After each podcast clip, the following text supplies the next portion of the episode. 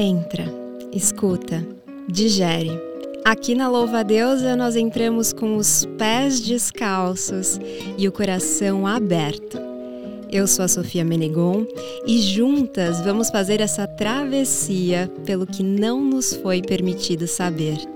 Prepare suas asas, levante as antenas e bora alçar esse voo. Sou Thaís Silva Souza, falo que é um nome bem Brasil, tenho muito orgulho desse nome e acho que um pouquinho do que eu vou me apresentar aqui hoje é sobre isso. Sou uma mulher negra. Hoje estou como consultora de estilo e publicitária e com muito prazer hoje eu vou contar aqui uma história que ela é uma história que apesar de toda a dor, eu não queria que ela ficasse só na dor. Ela também é uma história um pouco de transformação e olhando para os dias de hoje, ela me traz fé meu pai é um filho né, de uma família de oito irmãos. Meus avós se conheceram é, na Bahia, no interior da Bahia, em Nova Açores. E meu avô era um homem, né, é, filho de povos originários.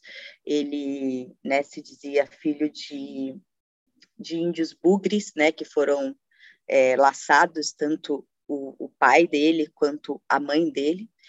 É, ele trabalhava na roça, veio para São Paulo em busca de um emprego, né? Então, como muitos, é, muitas pessoas que vieram para São Paulo, né, dentro dessa estrutura, ele veio para São Paulo e deixou lá a minha avó com mais três filhos, com os três filhos mais velhos. Meu pai é o primeiro desses filhos. Ele descobre que essa mãe dele fale faleceu na Bahia é, por conta do álcool, também sofria de alcoolismo, ele ainda não bebia, e a partir disso ele começou a beber e se transformou em um homem agressivo, né? Então ele foi muito agressivo, muito violento, e quando meu pai tinha nove anos de idade, dentro de uma das surras que ele deu no meu pai e nos outros irmãos, ele colocou meu pai para fora de casa aos nove anos de idade. Então, meu pai, para se proteger do frio, ele passou também a consumir álcool né, para poder esquentar o corpo, ele dormia naqueles tubos, né, de construção que ainda tinha muito em São Paulo. Minha avó conseguiu trazer meu pai de volta para casa.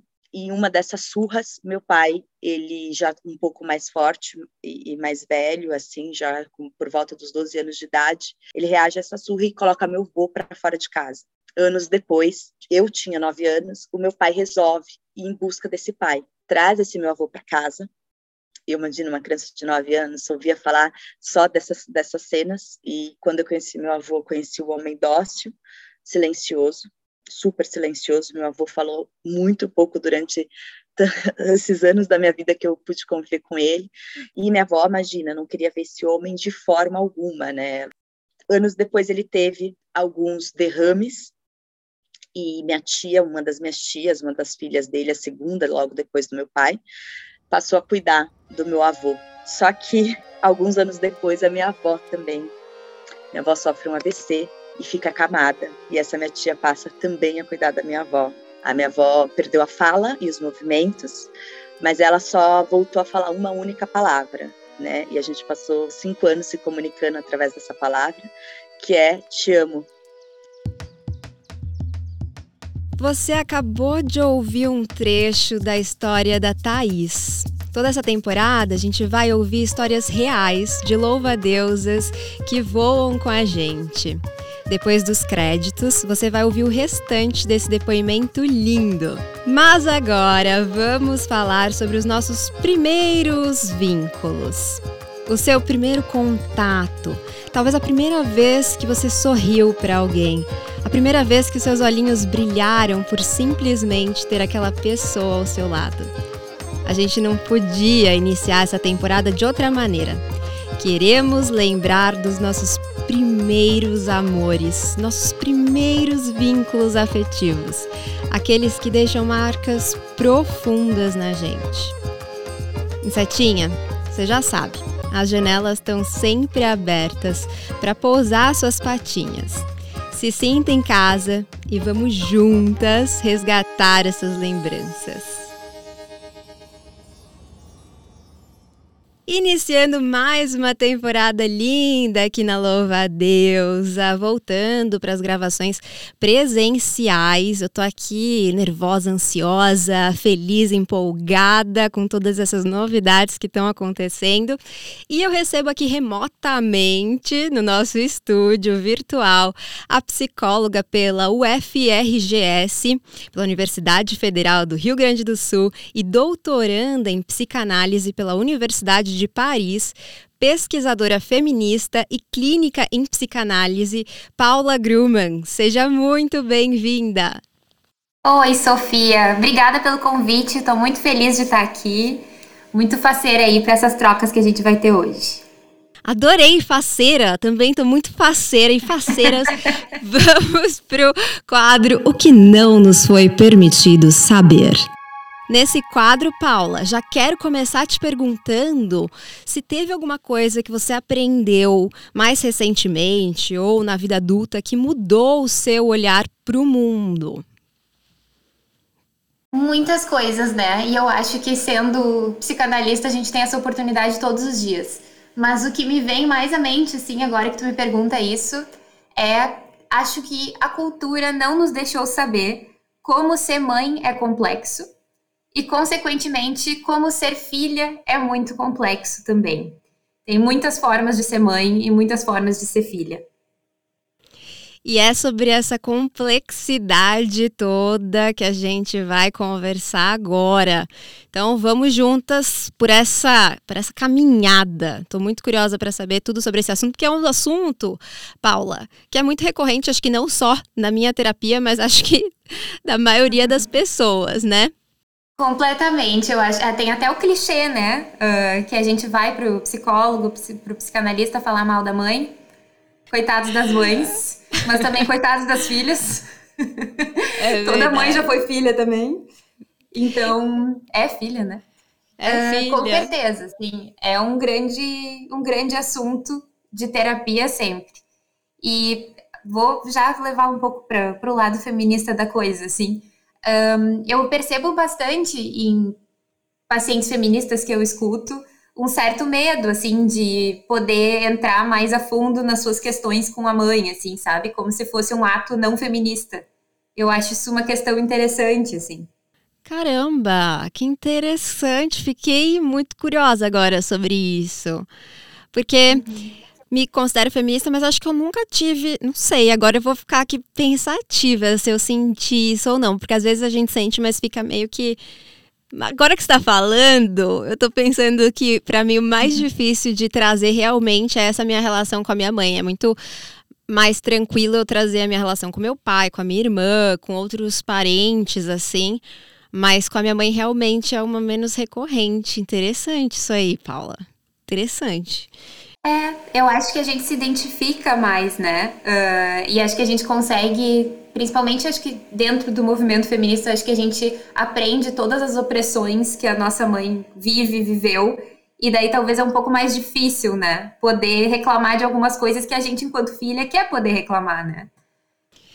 E é difícil reclamar de várias coisas, né? Já que você começou falando sobre isso, eu sinto que, né, até passando aqui da minha primeira questão e já adentrando mesmo o assunto, que a gente cria alguns, enfim, algumas ideias sobre quem são essas pessoas que cuidam da gente, né?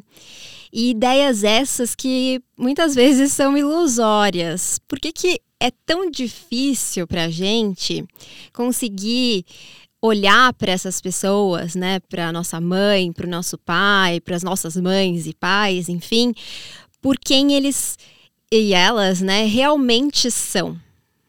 Eu gosto de pensar nas coisas assim desde a sua origem, né? Se é que a gente pode pensar em origem. Então eu vou ir lá bem para trás. Uh, existe um psicanalista uh, que se chama Donald Winnicott. Eu gosto muito dele, uh, tenho as minhas críticas por algumas teorizações mais machistas dele, mas uh, em geral gosto muito da teoria dele. E ele tem uma frase que eu acho genial. Ele diz assim: uh, não existe essa coisa chamada bebê. O que, que ele quer dizer com isso? Obviamente existem bebês, né? Mas o que ele quer dizer é um bebê nunca está sozinho. Então a gente nunca pode pensar na criança humana como um agente independente do seu ambiente, do seu exterior. Isso significa que desde muito cedo, lá nos primórdios de quando a gente está começando a virar sujeito, a gente é inseparável do social. A gente é inseparável do nosso laço com a cultura, com as outras pessoas, com esses laços de interdependência que a gente tem na sociedade. Então, se desde lá no começo, quando a gente é um bebê de colo, a gente é inseparável dessa mãe, desse pai, desse cuidador que está cuidando da gente, é claro que isso deixa uh, seus rastros, as suas marcas ao longo de toda a nossa vida, né?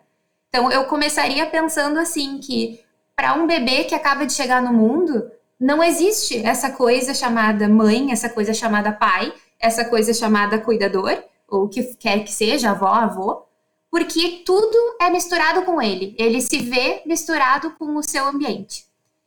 Claro que isso vai se transformando ao longo do tempo, né? Uh, esse, esse período inicial é como se fosse uma dependência absoluta. Depois vai se desenvolvendo isso em rumo a uma relativa independência. Mas isso significa que, num primeiro momento, não se vê esses outros como pessoas separadas. A gente, a gente, enquanto bebês, não tem essa experiência. A gente entende o outro como parte da gente. É uma aquisição do desenvolvimento emocional a gente conseguir ver o outro como alguém separado da gente. Então já começa por aí, né? Eu acho que esse é um ponto fundamental. É muito difícil a gente ver os nossos cuidadores iniciais como pessoas separadas da gente, com a sua própria história, com a sua própria personalidade, porque a gente ainda tem um resquício dentro da gente de ter se sentido muito dependente dessa pessoa. Logo, a gente acaba projetando muito mais coisas nessas pessoas. Uh, uma das coisas que me ocorre é isso, mas uh, no caso, por exemplo, da maternidade, eu acho que a gente tem ainda vários outros véus que complicam que a gente possa ver essa mãe ou essa mulher que cuida da gente da forma como ela pode, entre aspas, realmente ser, né? E penso que existem fatores sociais e culturais para isso, porque a gente vive numa sociedade que faz tudo o que pode para tornar a maternidade uma coisa assim que parece maravilhosa, né? Um idílica, aquela coisa assim, meu Deus, é, ser mãe é maravilhoso, melhor coisa do mundo, as mulheres se realizam através da maternidade. E nós, filhas, mães, uh, a gente vive numa cultura que nos diz isso o tempo todo. Então é muito difícil a gente poder ver a nossa mãe como a gente é, porque se a gente vê ela como ela é, ela vai ter coisas boas e coisas ruins, como qualquer pessoa. Mas ver as coisas ruins em alguém que cuida da gente, que a gente está ouvindo o tempo todo, está sendo sempre bombardeado, que tem que ser perfeita, dói muito, né? Nossa, é tudo muito interessante isso que você está trazendo. E aí eu até fiquei pensando aqui numa outra perspectiva, porque eu lembro que na minha infância era um pouco até, não sei se é o contrário exatamente, mas eu lembro de eu, em algum momento, olhar para minha mãe e falar: caramba, né? Ela é dessa maneira. E a minha mãe, para as outras pessoas que convivem com ela, ela é tipo um anjo na terra, sabe? Ela é realmente uma pessoa muito generosa, uma ótima ouvinte e, enfim, tá sempre ali disposta a ajudar no que for e tudo mais. Mas ela tem o lado também que ela tava ali lidando com várias questões na minha criação. Ó, eu aqui, ó, falando de um jeito todo, né? cheio de floreios aqui, né? Mas então, ela lembra que ela me dava muitas broncas, ela brigava, ela era muito. É, enfim, disciplinadora e tudo mais. E eu lembro de eu ficar ao contrário do que você disse. É, olho, ouvindo as pessoas falando todas as coisas, nossa, deve ser ótimo ser filha da sua mãe, né? Ela é tão boazinha, ela é tão doce, não sei o que. Eu pensava, gente, essas pessoas não têm noção de quem é a minha mãe, assim. E aí, isso me leva até a uma curiosidade, né? A gente aprende desde cedo, a partir desse momento que a gente começa a se entender como indivíduo, é, a gente tem, aprende que tem que amar, né? A nossa mãe, amar nosso pai, nossas mães e pais e tudo mais, e que qualquer outro sentimento talvez seja errado. E aí eu quero saber se é possível. É, ou se é adequado, né? Acho que adequado é uma palavra que me acompanha na minha vida. Sempre me sinto inadequada. Mas uh, que a gente odeie também, né, os nossos cuidadores, além de amá-los? Sofia, vou te dizer que para psicanálise eu não sei nem se um existe sem o outro. Então, ah, eu te diria que com certeza junto existe ódio, e isso não torna o amor menor, né? Uh, um dos desafios, eu acho, da maturidade emocional e psíquica é a gente conseguir tolerar o paradoxo de amar e odiar a mesma pessoa. E amar e odiar também partes da gente, né? Existem partes da nossa mente que amam algumas pessoas e partes da nossa mente que odeiam alguns aspectos daquela pessoa.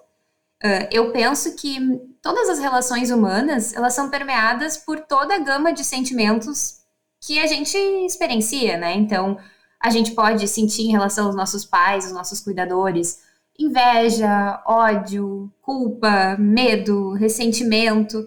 E eu tô aqui, claro, falando de um arranjo, vamos dizer, em que tá tudo dentro do esperado, ou seja, que não existe abuso uh, de nenhuma forma, que não existe negligência. Estou pensando, vamos dizer, numa família em que não existe nenhum extremo, né, que convide mais ao medo, que convide mais ao, ao terror ou ao ódio, né? Estou pensando quando tudo, entre aspas, muitas aspas, vai bem. Mesmo quando tudo está bem, vai bem, tem muitas questões, né? Sempre. E essas relações iniciais, elas, por que, que elas são fundamentais? Porque elas são o nosso primeiro grande modelo de como se inserir numa sociedade, de como estar junto e existir junto de outras pessoas, né? Então, uh, a gente pensa normalmente na relação com os nossos cuidadores como um modelo para o que a gente vai ter depois como vínculo, como relação.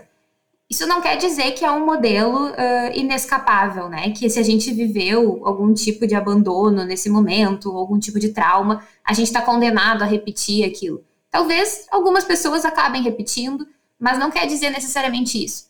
O que quer dizer é que esse é o, o primeiro, uh, a primeira forma que a gente aprende de e experienciando o mundo, de descobrir se o mundo é um lugar seguro para gente, se o mundo um, reage bem, me frustra ou me satisfaz quando eu choro, quando eu tô com fome, quando eu tô com medo, uh, quando eu choro, um, minha mãe, meu pai, quem tá cuidando de mim, ignora, me abraça, tenta resolver e não consegue resolver, o que que acontece, né?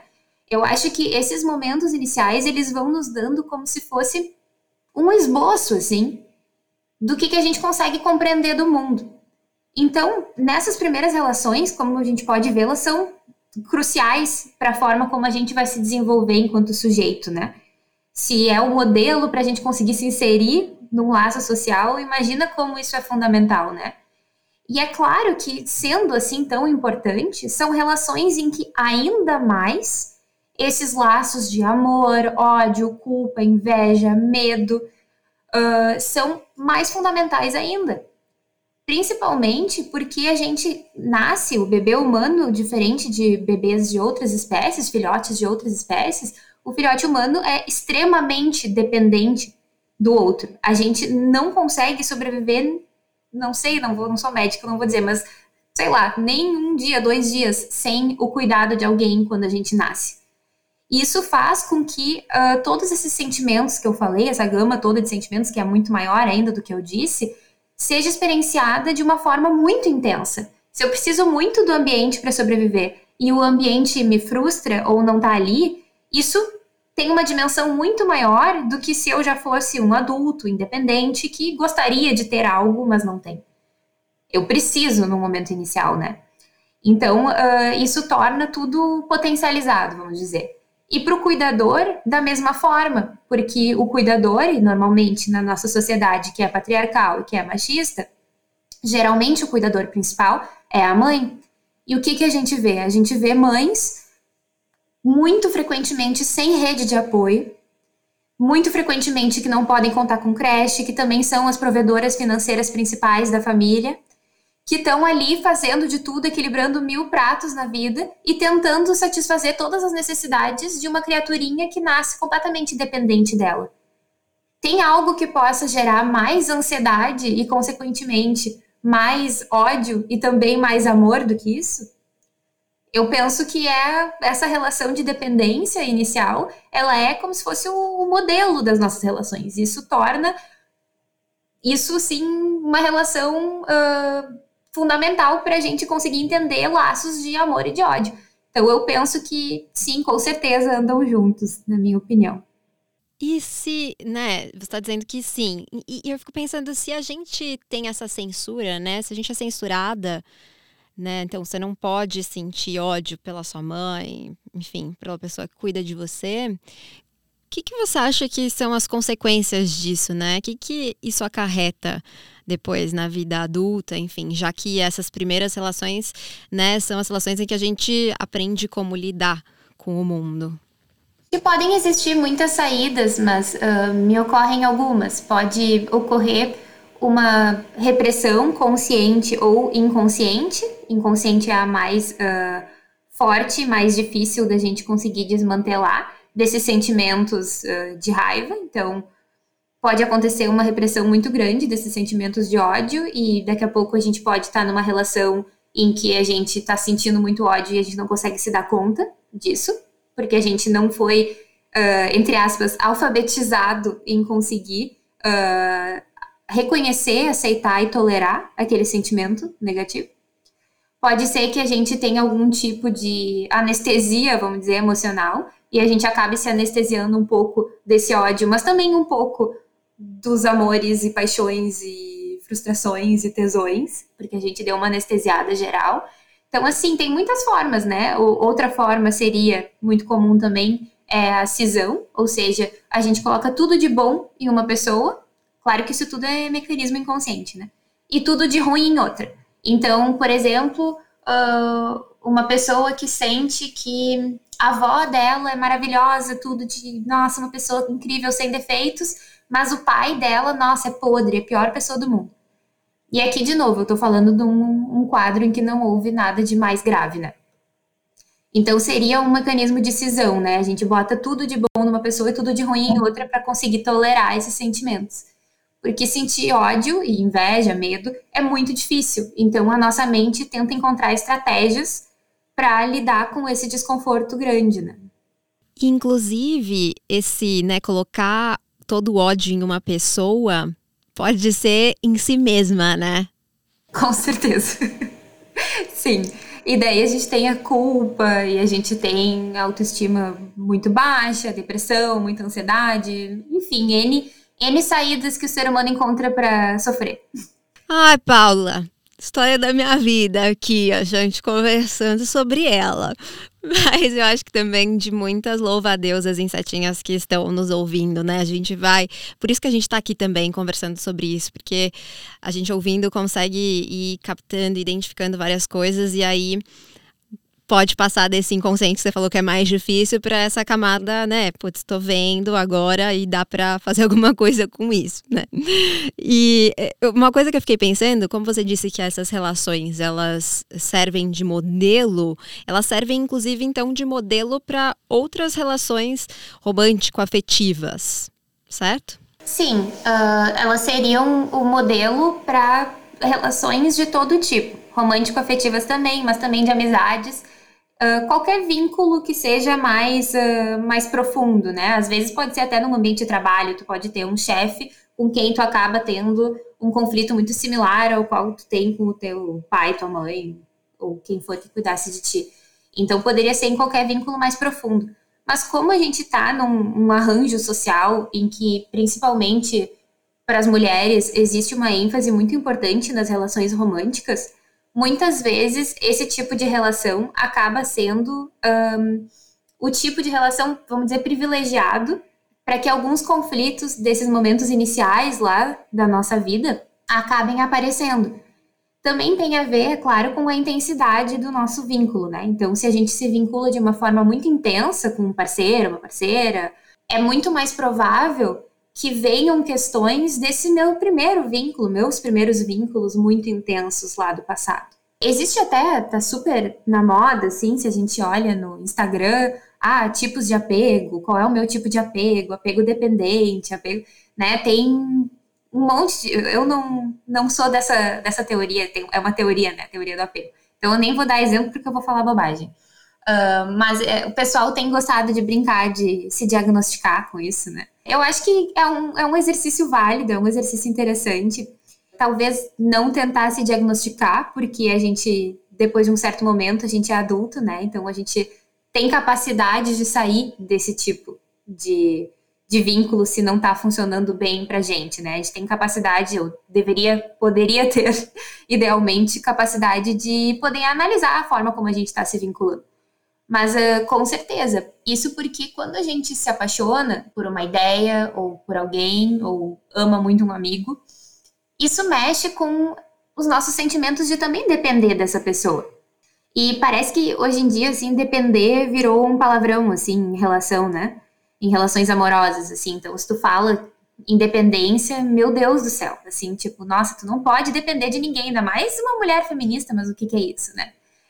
Uh, só que isso acaba ignorando um pouco o fato de que quando a gente se relaciona intimamente com qualquer pessoa, a gente acaba, sim, um pouco dependente. Dependente em qual sentido? No sentido de vulnerabilidade.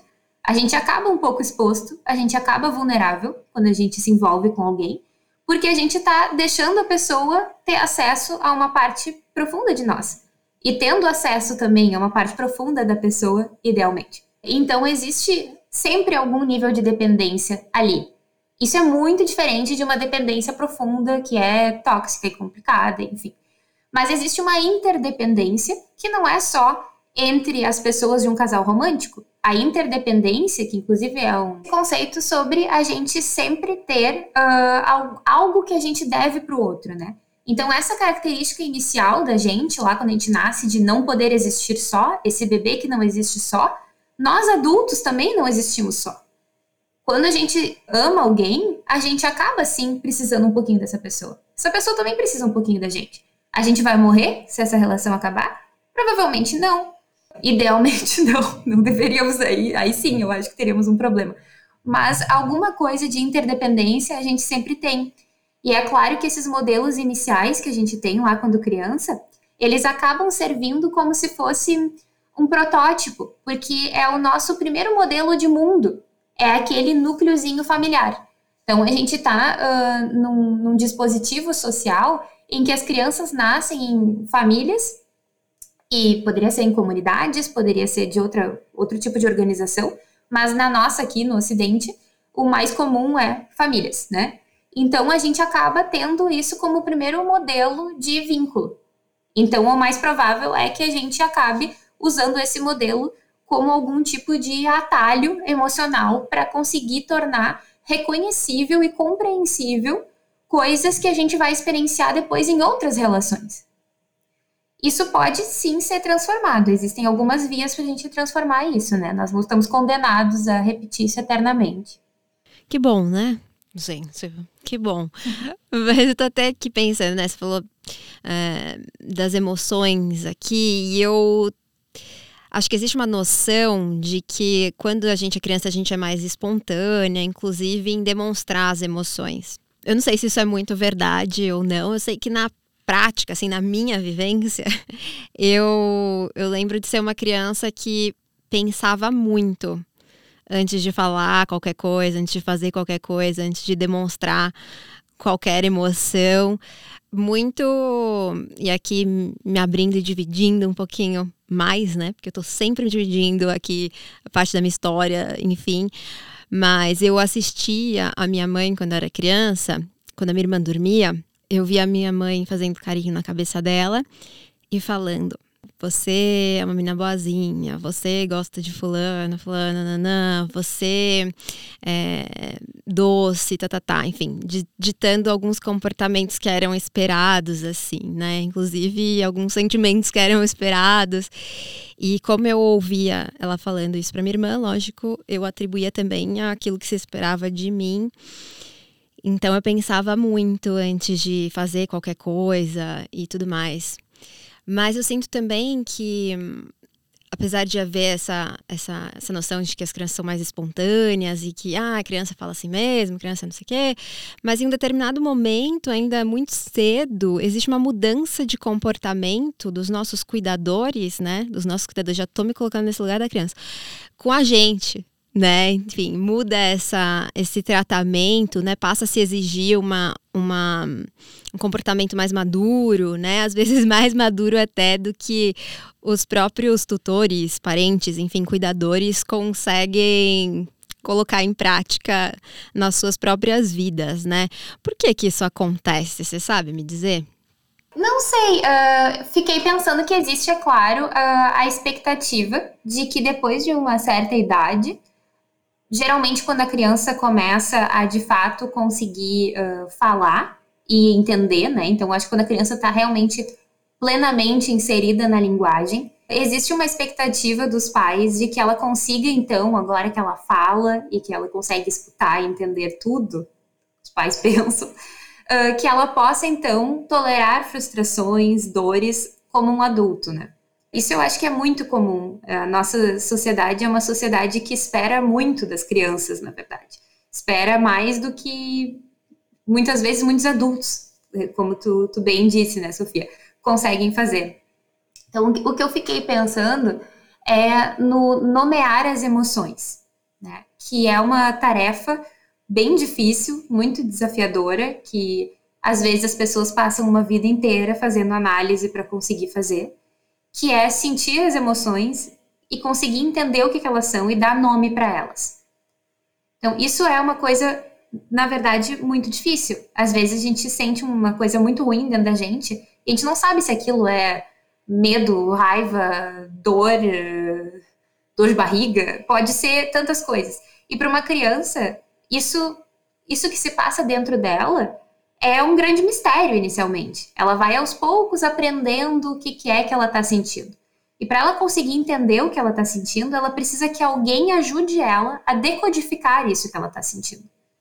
E isso geralmente, não sempre, né? A gente não está uh, presos na palavra, mas muitas vezes, talvez o caminho mais simples para muitas pessoas seja através da palavra.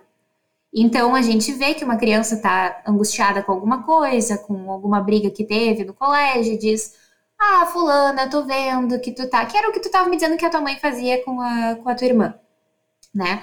Uh, eu tô vendo que tu tá chateada, tu ficou triste com isso, eu tô vendo que tu tá brava, tá bem, é, isso é brabeza.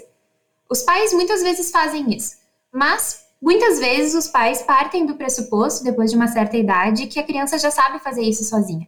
E muitos pais, é claro que a gente não pode esquecer que esses cuidadores também foram crianças, que também podem ter tido dificuldade nas suas infâncias, não sabem fazer isso porque não sabem fazer isso também com eles mesmos.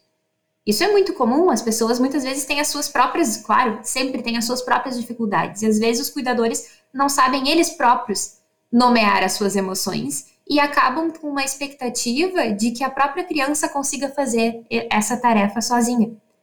E, é claro, a maioria das crianças não vai conseguir. E talvez as que conseguem estejam fazendo um esforço racional e cognitivo muito grande e passando por cima de algumas necessidades emocionais.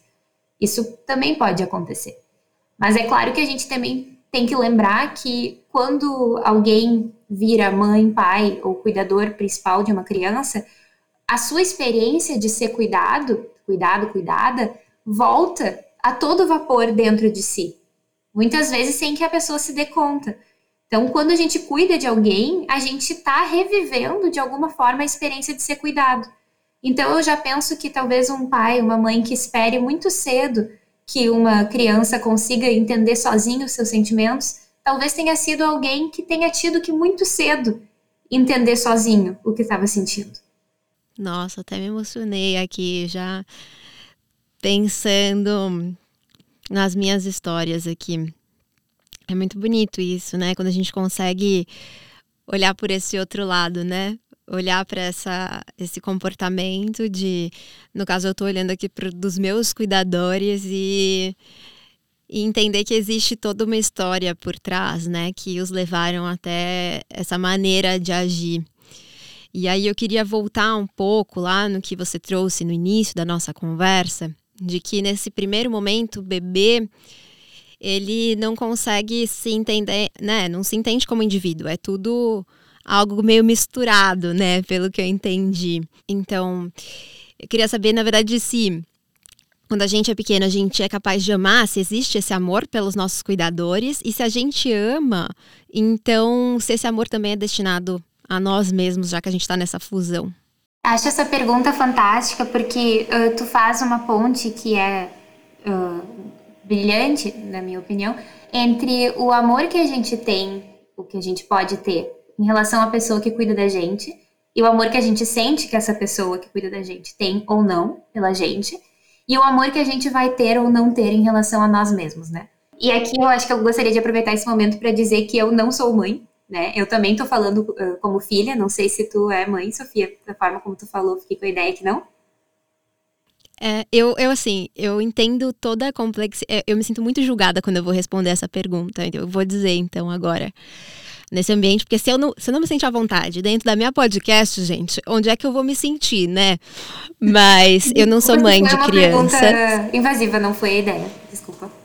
Não, não é nada invasiva, mas eu. Não, não, eu tô, tô falando que eu me sinto julgada no mundo por isso e eu entendo o peso disso, né? Eu entendo que eu, enquanto mãe, de cachorros, eu não vou perder oportunidades de trabalho, não vai existir uma cobrança social é, sobre mim para diversas coisas, então eu entendo a complexidade, mas eu também entendo que uh, as demandas e como eu crio os meus cachorros, eu chamo eles de filhos, né? E como eu os crio, a minha preocupação, enfim, é, até essa fusão, eu diria assim que eu me identifico muito. Então eu me sinto muito julgada quando eu digo isso, mas não, não sou mãe de crianças. Mas aí eu preciso me sentir à vontade para dizer que eu sou mãe dos meus cachorros. E eu entendo toda a complexidade, enfim, que existe nisso. Por favor, por favor, se sinta à vontade no seu podcast para falar as suas versões da sua verdade, pelo amor de Deus, né? Pelo amor das deusas. Pelo amor das uh, deusas. Eu também sou mãe de muitos gatos. Ah, que eu bom. adoro gato. uh, mas, claro, eu acho que eu e tu entendemos que no nível social a gente não sofre dos mesmos Lógico. problemas. A gente sabe muito bem, né? Enquanto feministas, a gente sabe muito bem o que, que vivem no nível social as mães. Mas eu acho que tu tá tocando num ponto fundamental, porque no nível relacional, aquilo que a gente tem como vínculo, na verdade, independe um pouco do objeto, né? E daí agora eu digo objeto porque na psicanálise a gente fala em objeto independentemente do que, que é que a gente ama ou odeia. Então, para psicanálise, a gente pensa, por exemplo, no filho como um objeto para a mãe, uh, num namorado, numa namorada como um objeto de amor, ou de inveja, ou de ciúmes. Então, com certeza, eu acho que ali onde a gente ama, onde a gente cuida, a gente ativa os nossos registros de vínculos, né? Com certeza. Então, o que, que eu penso em relação a essa questão do é possível amar tão pequeno ou não, né? Quando a gente é tão pequenas. Eu, enquanto Paula, daí, não enquanto psicanalista, penso que sim, eu acho que algum uh, traço do que virá um dia a ser amor, sim. Porque eu acho que a gente pode pensar no amor, no ódio, na inveja e todos esses sentimentos a partir das capacidades que o sujeito, que o indivíduo tem naquele momento, né? Então, a minha versão de amor, ela é muito diferente da versão de amor da Paula de três anos e da versão de amor da Paula de três meses. Com certeza, ela é muito diferente. Mas eu penso que a gente pode sim dizer que isso existe de alguma forma. Agora, se eu for pensar em termos mais teóricos, diferentes linhas psicanalíticas vão mais ou menos concordar que o que a gente entende como amor uh, se refere a algo de um vínculo mais completo, o que, que isso quer dizer? Mais completo, mais complexo. Então, nesse momento inicial ali que a gente conversou, o bebê se sente indiferenciável em relação ao cuidador. E no momento inicial, o cuidador às vezes também se sente indiferenciável em relação a esse bebê. Esse é um movimento muito longo e progressivo com o passar do tempo. O bebê vai começando a ver esse cuidador como outra pessoa. Isso é um movimento bem complexo, porque num primeiro momento o bebê nem entende que essa coisa que cuida dele é uma pessoa. Ele tem a experiência de um, de um peito, de um leite, de um toque, de um calor, de um cheirinho. Então, quando ele consegue ir integrando, a gente chama isso de integração. Num primeiro momento, o bebê está num estado de não integração. Ele se sente um monte de pedacinhos e ele sente o mundo como um monte de pedacinhos. Quando ele começa a sentir esse cuidador, essa cuidadora como uma coisa inteira, ao mesmo tempo, ele vai começando a se sentir uma coisa inteira. Isso significa que aquilo que era um monte de pedacinhos que ele experienciava, que ele experienciava, ah, esse pedacinho é bom, esse pedacinho é mal. Então ele tinha ali um momento em que ele estava com muita fome e não vinha leite. Então, naquele momento, aquilo é um objeto muito mal. E quando ele encontra o conforto, é um objeto muito bom. E com o passar do tempo, o bebê vai indo entendendo que, na verdade, aquele, aquela mãe, aquela cuidadora que alimenta é a mesma que frustra. Isso é muito difícil de entender, inclusive para nós adultos é difícil. Isso não é, não é simples, não é emocionalmente simples. Quando a criança entende isso, ela está mais integrada, ou seja, ela está vendo que o bom e o ruim estão juntos no mesmo lugar. E se isso, o bom e o ruim, está junto no mesmo lugar ali no cuidador, dentro dele também. Por que, que eu estou dando toda essa volta? Porque a gente pode pensar, teoricamente, que o amor tem a ver com conseguir ver o outro por inteiro. Ou seja, ver o outro com as partes que a gente ama, com as partes que cuidam da gente e com as partes que não cuidam da gente e que nos frustram. E a mesma coisa em relação a nós mesmos. Só que para a gente conseguir fazer isso, como eu estava falando da interdependência que a gente sempre tem em relação ao outro, a gente precisa que no momento ali dos nossos primeiros três anos de vida, que são os momentos assim mais fundamentais para a constituição psíquica do bebê, a gente precisa que o ambiente uh, nos satisfaça mais do que frustre. E satisfação aqui eu estou falando de necessidades básicas e de necessidades emocionais. Então, para o Winnicott, esse psicanalista que eu falei, uh, ele entende que quando o ambiente que cuida do bebê é suficientemente bom, ele nos dá contorno suficiente para nossa existência para que a gente precise reagir pouco. Então, ele nos permite continuar a existir. Então, para esse psicanalista, o trauma tem a ver com a interrupção da sensação de continuar existindo. Um ambiente suficientemente bom é um ambiente que nos permite continuar existindo por muito tempo, mas ele não é perfeito, ele é suficientemente bom, o que quer dizer que ele falha, e é importante que ele falhe. Se ele não falhar nunca, a gente nunca vai sair da fusão. A gente precisa da falha também para se estruturar. Porque daí a gente consegue sim perceber esse cuidador como uma outra pessoa e nos ver também por inteiro. Eu entenderia de uma forma psicanalítica que o amor tem a ver com conseguir ver essas pessoas por inteiro e nós mesmos por inteiro, com o lado bom e o lado ruim. Caramba, meu cérebro tá explodindo aqui. Eu acho que eu vou ouvir depois isso que você disse várias vezes, porque eu fiquei, gente, nesse negócio do trauma, assim, e esse negócio de sentir que a gente pode continuar existindo. Nossa, Paula. É material para acho que muito tempo aqui para eu ficar pensando. Mas então, se essa construção, né, me parece, pelo que você está me dizendo, que a gente constrói a gente mesma, né? A gente vai aos poucos juntando os pedacinhos, como você disse, do outro, né? Juntando os nossos pedacinhos, constituindo, no, é, constituindo a gente, constituindo o outro, né? Como é, pessoas inteiras, né? Mas em, então a gente pode dizer também que da mesma forma o amor é sempre uma construção, inclusive esse esse primeiro amor, assim, entre bebê, criança e seus cuidadores? Eu penso que sim. Eu penso que sim.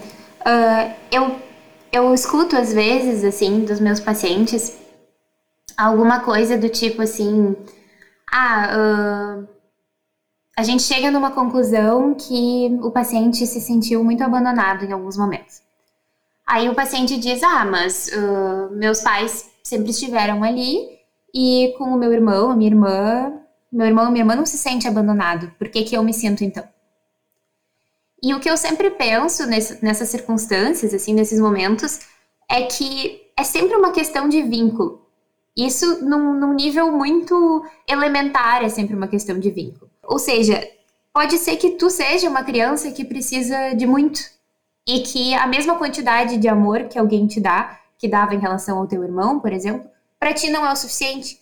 Ou pode ser que tu seja uma criança que precisa de pouco e aquele mesmo amor que ela dá pro teu irmão, ou tua mãe, ou teu pai, para ti é um excesso que tu sente como uma invasão. Pode ser que essa mãe esteja fazendo um esforço gigantesco para te dar muito amor, porque ela sentiu que ela precisava ter muito amor, e para ti aquele amor é um excesso. Ou não, ou é exatamente o que tu estava precisando naquele momento e tu tem alguns primeiros anos de vida muito fáceis, muito tranquilos e tá ótimo. Tu vai ter problemas como todo mundo, mas de uma forma o quê? Manejável. Isso significa que a questão é sempre o encontro. E se, se a questão é sempre o encontro, então sempre há uma construção. Existe esse longo debate né, na psicanálise, ah, é o ambiente ou é a pessoa? A gente nasce com uma tendência, a gente nasce com características inatas ou é o ambiente que vai nos moldando?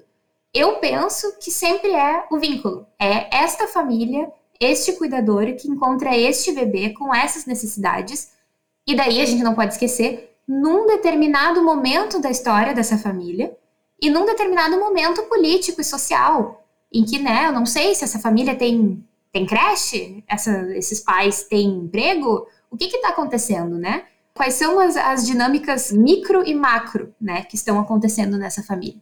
Então, com certeza, o amor sempre é uma construção, eu penso. E o amor de si também, né, é uma construção. A gente vai precisando que esses cuidadores que estão ali conosco, que eles vão nos ensinando aos pouquinhos o que, que é satisfazer as nossas necessidades, acalmar os nossos medos, dar nome para os nossos pavores, para os nossos ódios. E eu sempre gosto de frisar, né? Eu tinha falado antes do ambiente suficientemente bom, que o Winnicott ele tem esse conceito que é a mãe suficientemente boa, que é um conceito bastante criticado, uh, bastante aceito também dentro da comunidade psicanalítica, mas muito criticado por várias feministas. Eu entendo da onde vem a crítica e eu compactuo com ela de uma parte, assim, porque uh, existe essa ideia, né, de que a mãe tem que ser boa. Tem que ser uma boa mãe, né? A mãe suficientemente boa. Eu acho que a gente pode entender isso dessa forma, como uma cobrança totalmente em cima da mãe, de que a mãe vai ser excelente. Uh, e eu acho que a gente também pode tomar isso pelo outro lado da moeda e pegar o, o significante ali suficientemente, que eu acho que pode ser um significante libertador. Ou seja, a gente não precisa ser cuidadoras perfeitas, mães perfeitas, esposas perfeitas, a gente precisa ser só boas o bastante, ou seja, estar ali o suficiente para que essa criancinha possa continuar a ser, né? Uh, e tá bem, e as falhas estão bem, e o que não estiver dentro do desse continuar a ser também, a criança vai sobreviver. É só suficientemente bom. Acho que existe esse lado que é libertador. Mas uh, eu acho que existe uma importância uma, bem grande nessa crítica, que é o fato de que a gente sabe que a maior parte dos cuidados com as crianças na nossa sociedade recaem sobre as mães. Enquanto que, na verdade, a gente deveria poder pensar em ambiente. Por isso que eu prefiro pensar em ambiente suficientemente bom, que também é uma, um conceito da psicanálise. Então, eu entendo que tanto o pai quanto a mãe, ou quem mais estiver, ou quem for que esteja né, dentro dessa família que acolhe uma criança, que possa estar ali o suficiente, mas não se cobre de estar demais o tempo todo. Uh, dentro da minha pesquisa de doutorado, que eu trabalho com outro tema bastante diferente, que tem a ver com corpo e feminismo na psicanálise, existe uma psicanalista que se chama Luce Irigaray. Ela é uma psicanalista belga e ela tem uma teorização que eu acho muito interessante sobre a relação entre as mães e as filhas, né? Então, não entre mãe e filho, menino ou menina, mas em relação a mães e mães de bebês meninas. E o que ela diz uh, é que existe uma falta de representação gigantesca na nossa cultura em relação a esse tipo de vínculo. Que o que a gente tem uh, na nossa cultura é a ideia de uma maternidade que é construída a partir de uma visão muito masculina de maternidade, que é essa maternidade idealizada, que é essa maternidade perfeita, idílio, que tu te completa através do teu filho, que tu tá ali para tudo, que tu é uma mãe perfeita e tudo. Que é, esse é o sonho da tua vida ser mãe, né? Uh, e a Lucy Rigaré diz, na verdade, nós precisávamos ter na nossa cultura representações dessa relação mãe e filha, mas nesse sentido que eu estou trazendo também se relaciona com qualquer bebê de qualquer sexo, que a gente tenha representações de uma maternidade mais real. E para isso a gente precisa de mães e de mulheres que estejam falando e que estejam representando a sua maternidade como ela realmente é, com as suas ambivalências, as suas dores, as suas felicidades. Isso, claro, que é uma tarefa complexa e difícil. Mas para Lucy Rigarré, justamente a, a maternidade pode ser tão sofrida e ser filha, e daí aqui sim eu friso na teoria dela, filha menina, pode ser tão sofrido porque a gente não encontra na nossa cultura representações dessa relação mãe e filha com a complexidade que essa relação tem, que é aquilo que a gente estava conversando no começo, né, Sofia, que é o ódio, a inveja, a culpa, o medo, a dor, né? Uh, então a gente precisaria de representações mais realistas desse vínculo mãe-bebê, principalmente quando é uma menina. A gente precisa começar a aprender sobre isso, dando espaço para mulheres falarem sobre a experiência real de ser mãe. Inclusive, a gente tem um episódio aqui na Louva Deusa com a Samara Filippo falando sobre essa maternidade real, né? Ah, inclusive, eu assisti a peça dela, é, nossa, maravilhosa, sobre essa relação. Eu fui assistir com a minha mãe, levei a minha mãe, né? Sim, essa dificuldade de trabalhar essa relação foi para peça de teatro e foi lindo. A gente saiu chorando e se identificando. Então, se você está ouvindo a gente agora ou assistindo, procure aí o episódio com a Samara Felipe, porque vale a pena ouvir. E Paula, chegou o momento da gente jogar pro universo. Você já falou várias verdades aqui, né? Mas agora vamos jogar a braba no Joga pro Universo. E chegamos naquele momento em que eu quero saber de você, Paula. O que, que é aquela verdade que tá engasgada? Pode falar e sair correndo. Me conta. A minha verdade que eu quero soltar no universo é que a gente perde tempo demais tentando ser feministas perfeitas. E que às vezes a gente pode só ser uma feminista suficientemente boa, uh, feministas imperfeitas, que é o que, o que deu às vezes pelo momento, né? Tem uh, uma feminista que se chama Roxane Gay, que tem um texto que eu acho genial, que se chama Bad Feminist, né? Má feminista. Que é tipo, bom, todas as vezes que a gente falha em ser feminista, e bom, falhando ou não, mas feminista sempre. É isso, feminista sempre, falhando ou não. Eu só sei que esse episódio foi uma delícia. Eu adorei te ouvir, Paula. Quero muito te receber novamente aqui na Louva a Deus. Eu quero te agradecer por ter topado conversar comigo e pedir para você deixar a sua roupa, enfim, como que as nossas insetinhas conseguem voar até você. Sofia, muito obrigada. Eu adorei também, adorei a experiência, adorei conversar contigo. Tu é muito simpática, muito querida.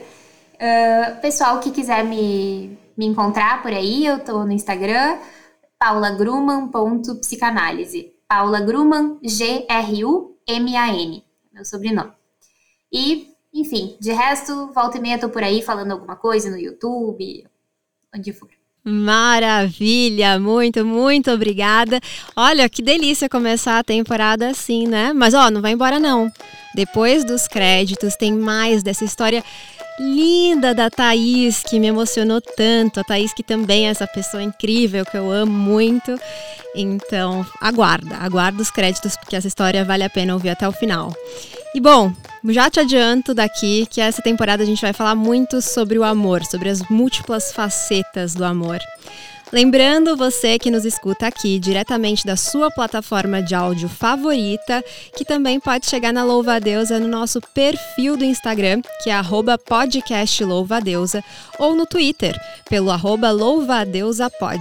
E eu desejo que você possa olhar para os amores dessa vida, desde esse primeiríssimo amor, com todas as camadas que lhe cabem. Com as belezas, as dores, as fantasias, e as realidades também. Até semana que vem. Essa podcast é uma produção Louva a Deusa. Convidada Paula Gruman. Depoimento Thaís Souza Silva. Criação, apresentação e produção Sofia Menegon. Roteiro Letícia Silva. Edição Thaís Ramos. Trilha sonora Fran Ferreira. Social media Fernanda Romil. Designer de redes sociais, Jéssica Lima.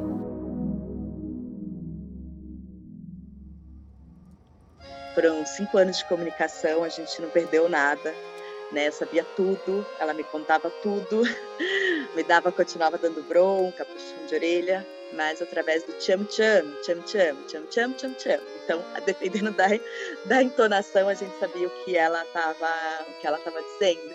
E durante todos esses anos, minha tia cuidando do meu avô, da minha avó, passou a cuidar também do meu pai. Eles se tornam parceiros. Minha avó ficava em um quarto longe desse meu avô, então ainda assim evitando todo tipo de contato, ele não podia chegar perto, que ela começava a gritar te amo, te amo, até que a minha avó fica doente, vai internada para UTI, meu avô fica doente, vai internado e ficam na mesma UTI, um de frente para o outro. Meu avô falece, minha avó volta para casa, bem, e depois de três meses que ela volta para casa, a gente descobre um câncer. E mais três meses para frente, ela vem a falecer. Então, meu avô faleceu, sete meses depois, a minha avó faleceu. E meu pai me conta, é, logo depois que minha avó faleceu, meu pai fica muito triste e ele fala para mim um dia: Filha, eu não vou conseguir. 40 dias depois, meu pai sai para comprar cigarro e falece também. Esse ciclo se fecha, né? Desse, desse entrelaçamento dessas vidas, e por isso que eu falo que, apesar de toda a dor que essa história tem, que ela traz, eu não quero aqui romantizar ou poetizar essa história, mas ela também me traz esse lugar de transformação, então, eu tenho muito amor pela história da minha família, né? Então, eu não consigo olhar isso só com todas as dores, né? Todas as dores são importantes a gente não só olhar, mas questionar e entender como tudo se construiu. Mas eu consigo ver todos os rompimentos que foram feitos ao longo dessa história, né? E sou a primeira mulher da minha família a se formar, é, sou a primeira mulher a não trabalhar em uma casa de família. Eu agradeço muito esse espaço de poder contar essa história. Essa história não conta só sobre a vida da minha família, mas sim sobre a vida de muitos brasileiros e mostra como que a gente chegou até aqui, né? Como tudo se deu. E eu finalizo aqui com Te amo, te amo.